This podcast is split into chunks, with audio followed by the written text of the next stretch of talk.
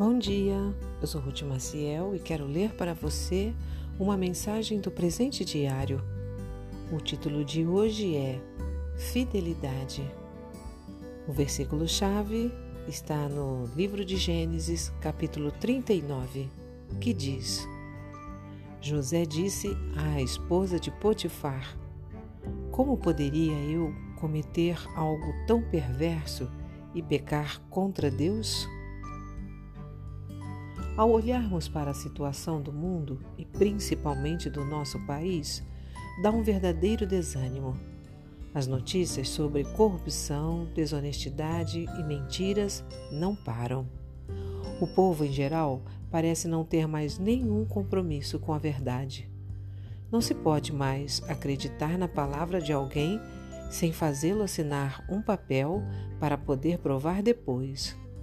A vida é levada de forma leviana, como se um dia não houvesse uma prestação de contas a Deus. Vemos que o povo de Judá também vivia assim e estava totalmente afastado do caminho do Senhor. A situação era caótica. Nesse momento, Jeremias recebe ordem para falar com os recabitas, ao que parece um grupo que habitava entre os israelitas, e oferecer vinho a eles. Mas qual sua surpresa quando eles se mostraram fiéis à instrução recebida de um antepassado, Jonadab, e não aceitaram beber para não se contaminar. Eles permaneceram fiéis, servindo assim de exemplo ao restante do povo que não se importava com os mandamentos de Deus. Vivemos situações semelhantes. A cada dia precisamos fazer escolhas e tomar decisões, como a de José no versículo em destaque.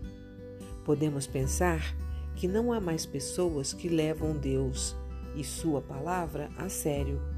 Quem segue a Cristo se sente sozinho e remando contra a maré. Parece não haver sentido em continuar fiel a Deus, porque, afinal, quem é honesto hoje em dia? Mas vale a pena continuar baseando-se nos princípios do Senhor, ainda que seja difícil. Você pode fazer a diferença no lugar onde está, na sua casa, escola, faculdade ou trabalho. A atitude dos recabitas serviu de exemplo para o povo de Judá, que deveria ser obediente como eles. Ainda que todos digam que não vale a pena continuar fiel ao Senhor, não dê ouvidos. Quem nele crê deve permanecer firmado naquele que nunca falha e nunca falhará. Um pensamento para o seu coração hoje?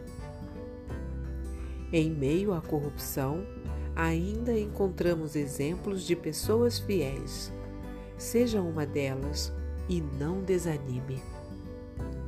Se você gostou, compartilhe com outras pessoas, porque a palavra de Deus nunca volta vazia. Tenha um bom dia e fique na paz do Senhor.